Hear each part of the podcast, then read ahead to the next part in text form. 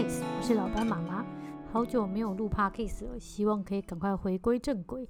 今天我们要来介绍的是露露。露露是在二零一七年台中店刚开的时候到台中店等家的孩子，它是一只乳乳牛花色的狗，体重大概有十八公斤左右，耳朵是折耳的。眼睛很圆很大，而且很爱笑，笑起来非常可爱。我觉得它很上相。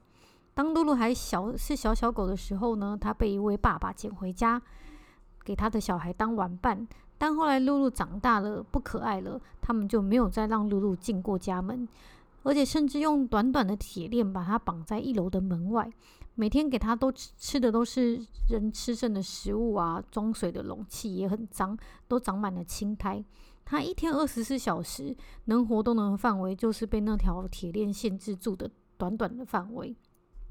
不过它非常的亲人，而且它每次看到有人经过，就会一直叫，一直叫，希望有人来摸它。但看不懂的人可能就会觉得它很凶。有一位喜欢狗的爱心妈妈常常会经过那里，她发现了露露在那边生活很可怜，所以常常去帮她换水或者是换食物。也曾经劝导过那位爸爸，是不是能改善一下露露的生活条件？但爸爸觉得露露这样子的生活已经比流浪时候的强很多了啊，有什么好改变的？可是后来这家人搬走了，也没有带走露露，露露就跟被淘汰的旧家具一样，被留在人去楼空的家里。辗转之下，露露来到了台中店等家，她非常非常的喜欢人类，但有一个很令人头痛的地方。就是她看到狗会抓狂，真的是抓狂哦！每次他看到不认识的狗来，他就会狂叫，而且光叫还是不够的，他还会把脖子仰得很高很高，牙齿都露出来，激动的连口水都喷出来，那个样子真的是非常的像恐龙，非常的吓人。有时候让我们根本是没有办法正常营业。当时老板爸爸营业时间呢，也是要全程的守候着他。记得有一次老板爸爸回台北。我牵他出门散步，然后露露看到远远的地方有狗出现，它就一直露出很恐怖的样子，吠叫，而且还一直扯，一直跳。哇！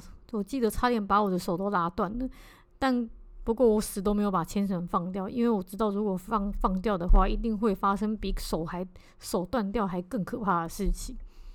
那次真的是把我吓得半死，而且等对方的狗走掉以后，我真的是。牵着他蹲在路边无力的大哭。后来他这样的表现，我们觉得真的是不可能找到家的，于是我们就把他送去上课。呃，先暂时离开店里，送去上课。两个月以后呢，他回来，呃，有一些稍稍的进步，但是对于在店里看到狗的激动状况呢，还是很没，还是很没有能减缓。真的是当我们山穷水尽、无计可施的状况下。Bobo 出现了。Bobo 是当初台北店创始的时候的店员，他在店里还领养了乖乖跟原本的老店猫咪总监。当时他已经结婚，决准备要离开店里了。然后他就告诉我们，他可以带走一只我们送不出去的狗狗回家。今天我们就要来跟我们这一位神一般的队友抬杠。我想要问问 Bobo 啊，你当初是什么样的契机让你想要领养露露呢？嗯，因为一开始我去店里工作之后，然后那时候遇到了很多就是狗狗，然后送不出去啊，或是又被退养，然后就卡在那边很久。但是因为有跟他相处过，所以我就觉得，嗯，其实也没有不好啊。所以我就想说，那我就因为客人没有长时间跟他相处嘛，那我就觉得说，那我其实可以领养一只这种的回去。就是我觉得相处就会有感情啊，然后那时候因为在我原本那时候住在店里，所以不那当时不能养狗，然后我刚好要结婚离开店里的时候，然后露露刚好就是那只卡住的狗，所以我就决定去跟它相处看看，就是觉得可以带它回家。对，嗯嗯，因为其实在这个送养的六年的过程里面呢、啊，我们真的常常会遇到送养不出去的狗，嗯、还好也是每一次都有。很少数的人有像你这样子的想法来出手解救我们，嗯嗯、要不然其实我们的位置位置是有限定的嘛。对。那如果狗没有太大的状况的话，其实我们都会是希望可以送到家为止。嗯、就是不希望它中途把它，因为对中途送不出去，然后把它让它回去，因为会觉得说它如果离开在我们这边这么高曝光的地方，它都送不出去的话，那它去别的地方机会一定更是渺茫。那好在都有像你这样子的想法，就是我要来捡一只人家送不出去的带回家，还好都有这样的想法，才能让我们这个中途的这个过程一直。可以一直进行下去了，嗯、对啊。但是我想要知道你领养以后有遇到什么样的困难呢？就是嗯，一样吧，就是遛狗遇到狗会发疯这点啊，就是其实这是本来就知道的困难，但是也是一直以来的困难，对，嗯，因为他一直，他现在他现在、嗯、现在散步是什么状况？散步呢？我现在就是我现在算是跟他找到一个平衡点，跟他和平共处，就是他这个问题。我散步的时候，我基本上我会先，我会比他看更远的地方，看有没有狗，然后我会去，嗯，很就短时间内，我要去想想出想想到这只这只狗会不会是可以让它跟它相处的，或是不行，会一起先叫或什么的。你怎么判断？嗯、呃，像小型犬的话，基本就是先淘汰的。就是我遇到小型犬的话，我一定会往就是转头转走转头，因为它小型犬通常对方主人一定会把它抱起来。像露露完全没办法接受小型犬被抱这件事情，它就开始直接大叫了。嗯、然后像一般遇到大狗的话，嗯、呃，我就是会呃看活泼程度吧。然后还有那种，因为有的狗很有非常有自信，我就是我的评断呐，就是很有自信，走路那种很有自信的感觉的话，我会觉得说它是应该是可以相处的，应该是很喜欢跟狗玩的。没有，就是不会在外面一点都不紧张那种狗，我就会想说让它试试看。嗯，而且因为它现在有进步，就是它，呃，它会先用哭的那边嗨那边嘿，你知道吗？就是用嘿的，它不会先叫。但是如果我不去，它嘿过了，然后我不去让它接触那只狗的话，它才开始叫。对，嗯，就是这样子。对，所以它其实，因为它以前在我们这边的时候，它看到狗都是直接爆炸，然后直接狂吠那样，一开始露出一个恐龙的样子，很恐怖。所以他现在其实是有进步的，会先忍耐一下。对，他会他愿意忍耐一下，对。然后我就会去让让他过，让他过去。就是你就直接让他过去、嗯，让他去相处。那如果所以那那你有遇过那种真的直接起冲突的吗？哦，有啊，那就是两只要感觉要打在一起了，所以就会赶快拉开。嗯、我赶快拎拎着他，然后往回走。他可是他拎着他，同时他会一直叫，一直叫，一直叫，就跟就发疯那样子叫。对，是，但是我现在已经就是因为，嗯，你，我觉得一开一虽然 Bobo 很瘦，Bobo 你应该才四十出头公斤而已吧，然后但是他拉拉一只十八公斤的大狗，他现在还十八公斤吗？十九，还是变胖？十九，十九。哦，对啊，你看拉一只十九公斤的大狗，你力气超大的诶，那那个时候我真的是拉不动它诶。哦，真的是它封起来的时候真的是很难控制住，所以要整个把它的胸背带这样提起来。用这提它的胸背带，然后把它抓走，直接拎走。对，不然不然基本上钱你你、嗯、你你自己养它一阵子以后啊，你觉得为什么他看到狗会有这个行为？他其实就是想玩。我觉得他就是想玩，但是所以他其实不是想要找人家吵架。对他并我觉得他并不是要吵架，但是因为他觉得如果人家要吵架，或是人家不想跟他玩的话，他就会生气。到现在，就是人家不能不能不跟他玩就对了，因为只要然后也不能不给他呛就对了，对对，嗯，就是人家不能凶他，然后要跟他玩，人家只要一一先凶他，他也不行。对，那他可以去狗剧吗？狗剧就是像之前那个样子啊，嗯，因为狗剧你很难去评断说每只狗都适合他，就像他去狗公园也是。对。像他有一次在狗公园，就是不小心，就是跟正在跟一只狗打架，然后对方主人要去拉他的那只狗，然后我要去拉露露，然后就露露就不小心咬到人，然后对方裤子就破个洞，嗯、然后后来我就只好就是请他对方去看医生，然后给他一点医药费这样子，因为他对方虽然一直说没关系，但是我还是觉得很亏欠，嗯、对，就是只要我没办法确定那个场所有没有。跟他不适合的狗，我觉得真的会很紧张。跟那一种社交能力超高，而且脾气很好、非常稳定的狗，他才有办法最后跟他玩在一起。对对，对。但是如果是去狗聚或是狗公园的话，各种个性的狗都有，就不是很适合他。对，就是只能像狗公园的话，就是我们会挑那种很少人的时间带他去，就比较少狗，比较好控制。嗯、太多狗的话，真的太乱了。他没办法。像领养像领养露露这样的狗，就会比较少少了一些可以狗聚啊，或者是跟狗友玩在一起的乐趣。对，对，后来就比较让你想要做这件事情。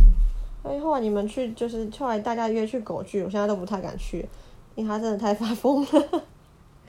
对，像要像领养这种狗啊，如果带去狗聚的话，大概就是看到主人一直拉着那只狗，然后跟跟别的主人说对不起，对对，一直在道歉，或者是对，然后或者是就是更更糟一点，就是一直赔医药费这样子。对对对，哇，真的是没办法让你下去，偶尔去还。因为所以它。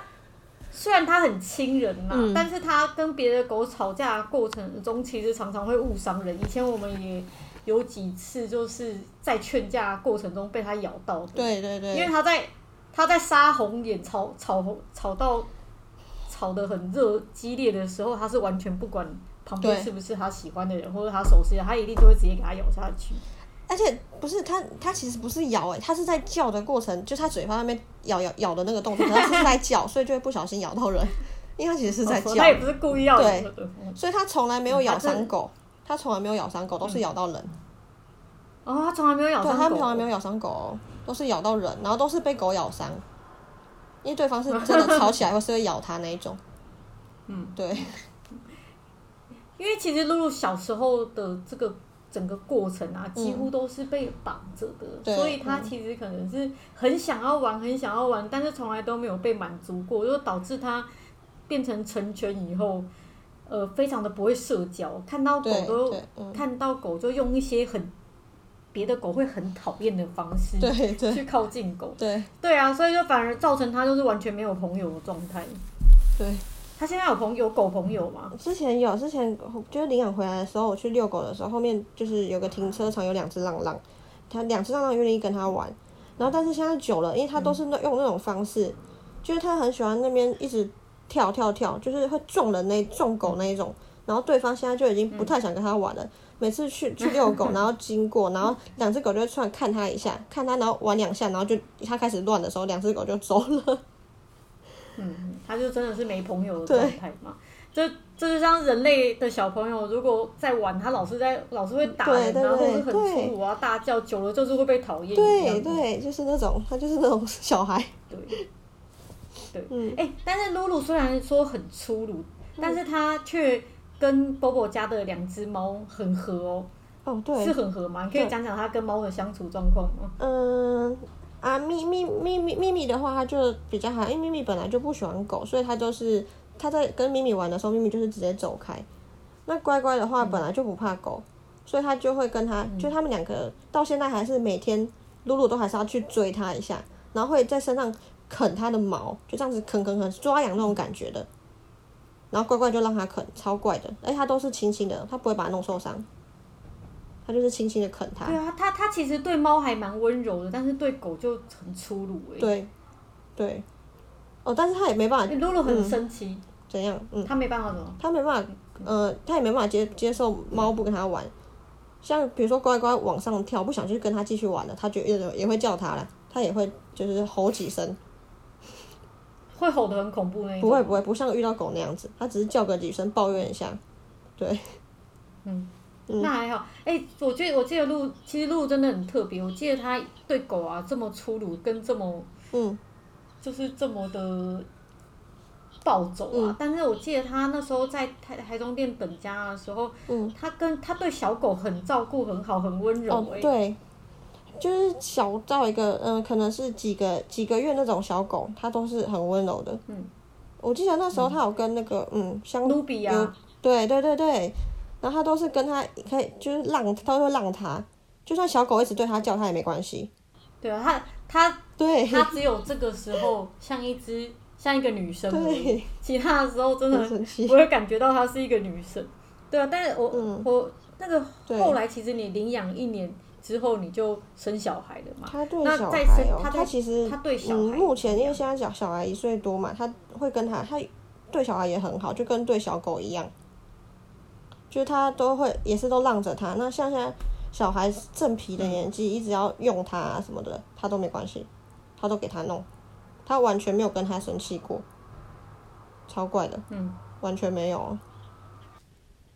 嗯、呃，比如说有时候去用用它，然后想要会想要，呃，抓它尾巴好像不会，是之前我侄女来，然后抓它尾巴，它居然让它抓，完全没有生气，超怪的。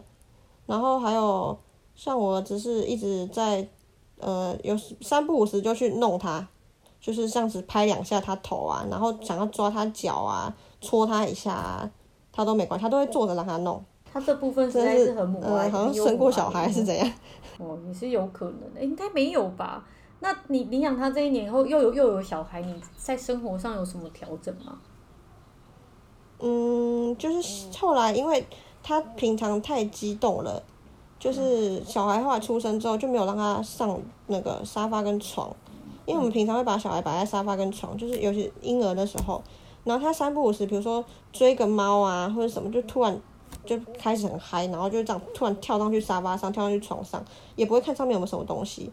以前是会撞到我们，那我们大没关系。那因为现在有婴儿，后来有婴儿，所以就有禁止他上沙发跟床。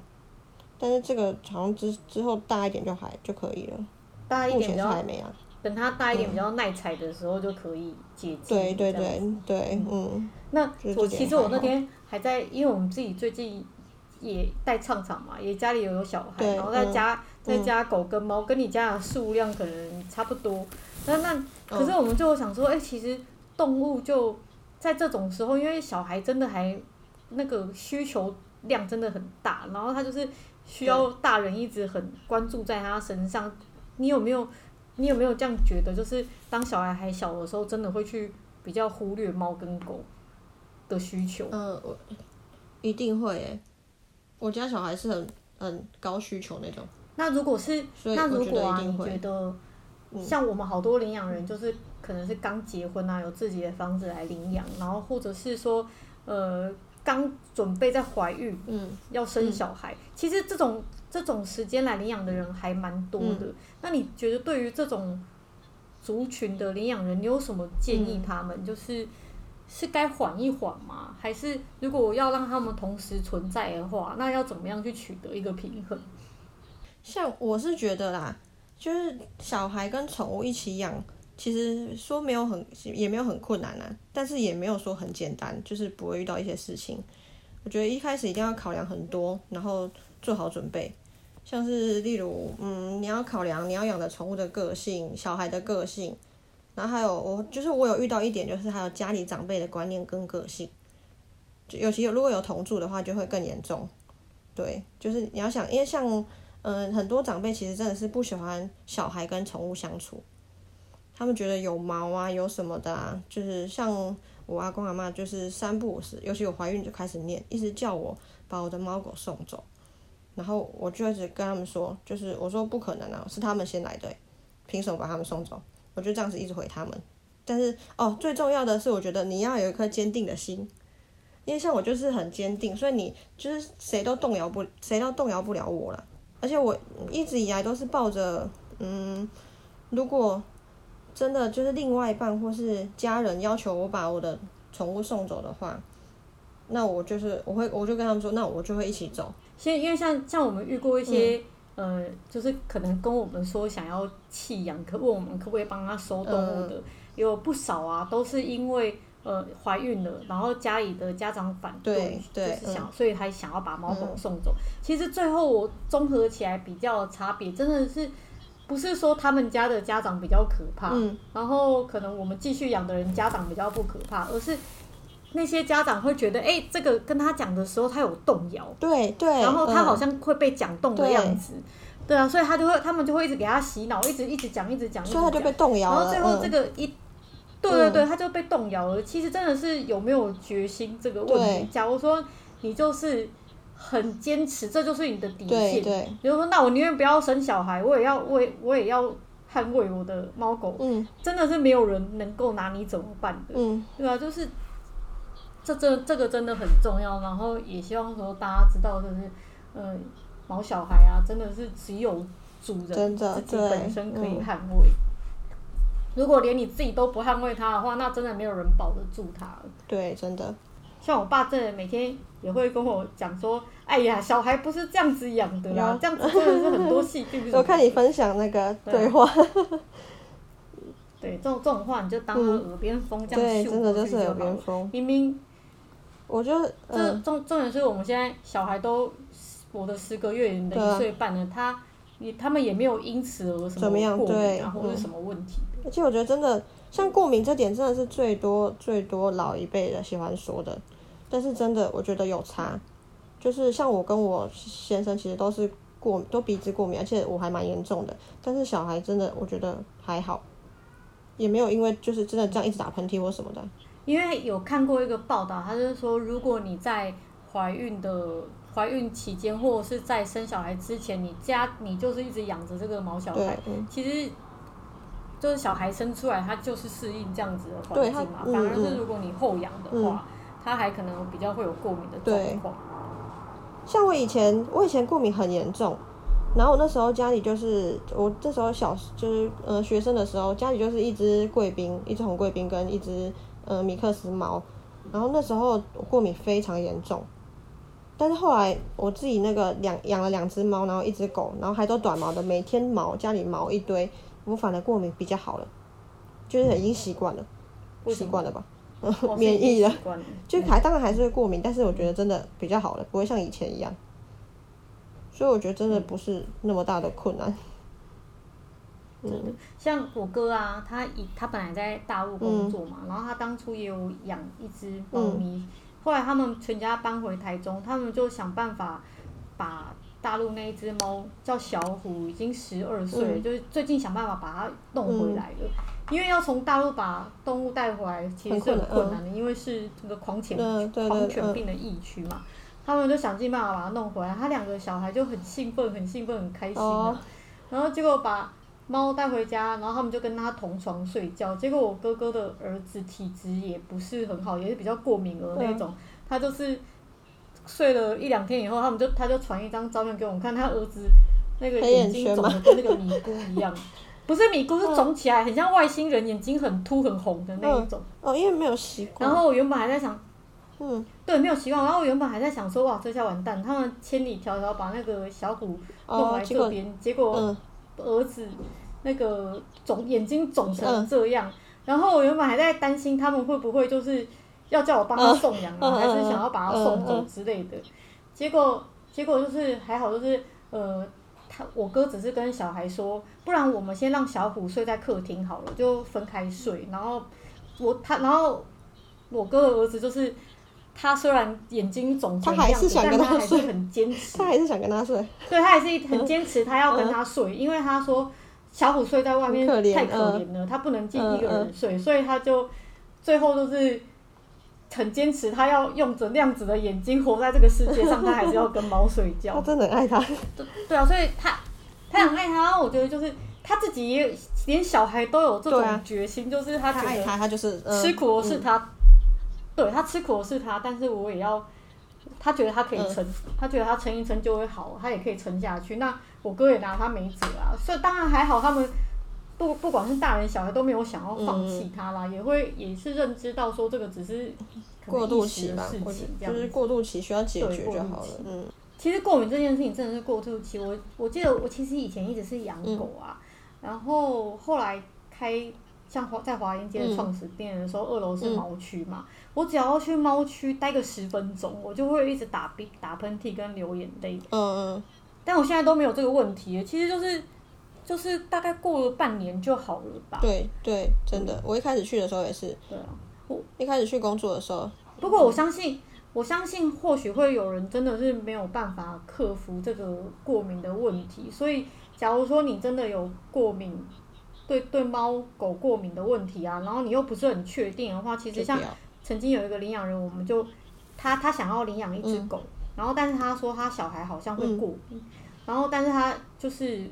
他就是在一个很不确定的状况下，然后想要领养，但是我们又卡在这一点，觉得他太这样太危险了，不敢让他领养。嗯、后来就请他去做过敏原测试，然后他去做过敏原测试以后，他证明他小孩真的是会对狗跟猫毛过敏，嗯、那他就没有没有做这个领养。那我觉得这样子也好。也好，所以其实如果你对也好，就是如果你真的想要领想要养养狗啊、养猫，但是又觉得自己好像有比较敏感体质，不确定是不是到底会对狗毛、猫毛过敏的话，嗯、其实现在是有这种过敏原测试可以让你先做的，千万不要说哦，我来试试看呐，反正就是等过敏了。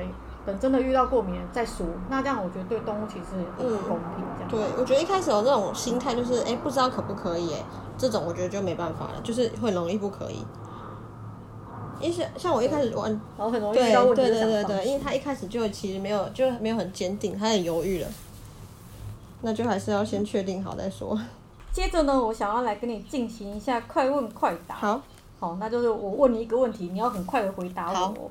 就是你有没有曾经后悔想要领养过噜噜？没有，因为我脑袋原本就没有退养这个词跟选项，所以自然的就不会有这个选项出现。对，好，很好。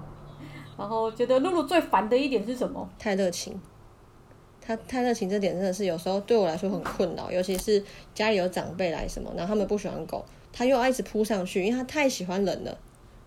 他就会一直去弄人家，然后我就要一直把他拉开，然后跟对方说他是太喜欢你了，就这样，对，对，然后对方就会一点，这个太热情，确实让人困扰，真的。嗯，露露最喜欢吃什么？嗯，他他除了蔬菜水果以外都很爱吃，他非常爱吃，但是蔬菜水果都不吃。哎，可是其实他体重还保持的蛮好的，他现在整个体态的状况看起来都还蛮惊喜的。他那么爱吃，怎么还可以保持这种、哦？他原本变胖啊，一回家第一年变胖哎、欸，后来我给他控制了。哦，对对对，对。我后来没有一直在喂他零食啊什么的，我就是一天会给他控制。而且那时候我后来发现，真的我给太多了，我喂太多了，所以他现在在控制，控制在十九公斤。他第一年真的很胖，对对对，上次看到就还好。嗯、好，那接下来是你觉得小孩麻烦还是露露麻烦？这当然是小孩最麻烦了。小孩，你要一整天麻烦的程度大概多几倍？一百倍吧，真的是一百倍。就是小孩，你一整天都要跟他耗着啊。可是那个露露不是啊，露露像睡觉好了，尤其是睡觉这点，睡觉露露晚上就乖乖跟我们睡觉啊。可是小孩不是啊，三不五时就起来哭闹或者什么的，然后还要哄睡，又没又不用，我又不用那边哄露露睡觉，他乖，他就乖乖跟我睡觉。欸其实就是我自己有小孩，我一直很疑问一个问题哦，因为其实遇过还不少那种领养以后退养的人啊，他们其实是爸爸妈妈哦，但是他后来觉得狗很狗很麻烦，比他想象中的麻烦，然后而选择退养，就是可能带回家一两天啊，狗狗晚上因为不习惯不适应会哭嘛，所以或者是或者是他狗啊，可能跟小孩玩的时候有点弄伤小孩，他们因为这样而退养。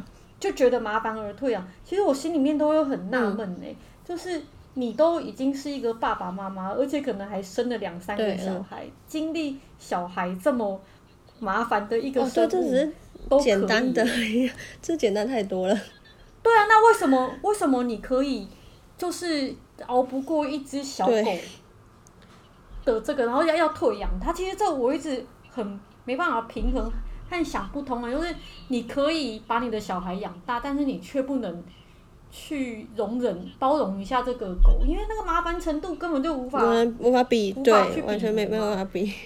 对啊，我真的是不不，我真的是无法理解他们的心态，就终究可能只能归咎说他真的是没有把毛小孩当成是一个小孩吧。对，对对对，就是哦，他们呃，他们觉得是不一样，他们觉得那就是。狗就是猫，他觉得就是就是宠物，跟小孩自己生出来的不一样。他我觉得他们的心态是这样子，可是对我们来说，我们觉得他们就是一样，都是我们的小孩，所以我们就不会有这个，就是一样要去解决啊，不会因为是小孩才要解决，而、啊、是狗是猫的话，啊就比较放弃这样子，应该是这样吧？所以如所以说，如果说你真的没有办法把毛小孩当成是自己的小孩，我是真的觉得不要养，你不要觉得。不要觉得说，呃，他反正我不领养他们，他们也是在流浪啊，也是在本家，很可怜的状况，嗯、就千万不要有这种心态，不要出于同情，然后不要出于你觉得你比他们高等而领养。如果你不能把他们当对，真的是当小孩来领养的话，真的是不要做这件事情，要不然好容易放弃。真的真的 太多了，嗯，那。那我最后想要问你，有没有什么话想要对准备想要领养的人说呢？准备想要领养哦，就是我觉得真的像我刚才，就是一定要，我觉得就是一一要一个坚定的心吧，就是你很坚定说你就是要养它，我觉得你就自然不会有要去放弃它或者退养它的那个啊。你的心够坚定，不管遇到什么事情，你就会去解决啊。然后当然就是一定要那个啊。我觉得要做，一定要做好功课，然后你要去想清楚，有可能未来会遇到的所有所有问题，不要太真的不要太冲动，不要冲动领养，太多人都冲动领养。那你觉得做功做功课要做哪一些功课？嗯，包含你先要先，主要是我觉得你先了解这只狗嘛。可是虽然这只你要了解这只狗，但是嗯，比如说幼犬的话，好像也不一定哦，也会变，这也没办法，那就是。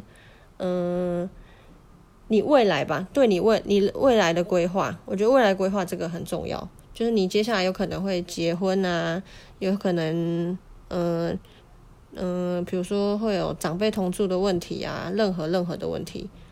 然后还有，如果还有一点是想清楚，嗯，如果你真的有一天你领养他，然后不在的话，你要怎么处理解决这个问题？像。我也觉得会想好，如果真的有一天我我走了，或是怎样的突然的，那我我把我的狗交代给谁？要先跟对方讲清楚。你要给谁？千万不要还给我，我不会还给你，啊，我没有办法，不会还给你，我三只都分配好了，三只都分配好了。那你要把它们给谁？呃、先跟我说。嗯、呃，大鱼跟星宇。我先录好，大鱼跟星宇两个，星宇星宇就是 Angel 啊。猫吗？不是两两，他他们是狗，他们两个。两个一定会帮我接一只，将来不会帮我接狗。那猫的话，两只。你只有一只，你只有一只狗啊！啊你要呃，大鱼是优先的，啊，大鱼优先的，哦，对。然后 不然就那个谢星宇嘛。然后猫的话就是我妹，我妹子很爱猫，她可以。对。好，那我就放心了。嗯、千万不要把露露还给我，我不会 把它送出去。我不想要再，它真的不能再回来。不会啦，它不会回去的。好，那我们虽然我常常常常这样开玩笑，但是不会啦。嗯，好，那我们今天很谢谢 Bobo 啦，还有当初真的是很谢谢你帮我们把露露带回家，让我们可以顺利的完成这个任务。因为露露真的是很可爱，但是它在店里实在是。让我们非常多的灾难，可是它其实也是我们在中途这个过程里面呢、啊，印象最深刻、最深刻的一只狗。要不是它这么闹，它也不能荣登在我们心目中最深刻的一只。没事，它其实它其实生活上没有什么困，就是没有什么。在比如说，比如说在家的时候，他其实非常非常的乖，他也不会去破坏家具啊，什么都不会。对，所以其实还好。其实我们其实。其实后来发现，就像像是我们最近送的黑宝，它、嗯、在店里也是很，他就是有可能会咬人那种状况嘛，嗯嗯、然后比较警戒。但其实回家以后也真的是乖得不得了。所以，对啊，所以其实也是想要哎，借由这段故事啊，跟大家说，有时候在店里看到那种表现比较不好的狗，它其实可能只是不适应这么多狗多的环境而已。嗯、回家他们。其实变得很简单，很乖。嗯，那我们今天就谢谢 Bobo 跟我们分享这些，也谢谢你帮我们照顾照顾这么好，让我们很安心的可以继续。好，那下次再带露露回来吃你家餐。好，OK。嗯，好，好，嗯，拜拜，拜拜。领养的意义是放下自己的喜好，成全一个无依无靠的生命，因为你看见希望。我们也很谢谢 Bobo 真正的实现了领养的意义，带露露回家。现在台中店呢，还有酒吧、权益跟尖尖，他们也是等家非常非常的久的小孩。我们也很希望有一个像 Bobo 这样天使的家人，能够赶快出现来带他们回家。最后，如果你支持我们的理念的话，你可以来店里陪浪浪等家，或者是在宅配网上面买我们的冷冻食品。或者是赞助物资等等的，都是可以一起与我们帮助浪浪的方法。浪浪别哭，我们下次再见喽，拜拜。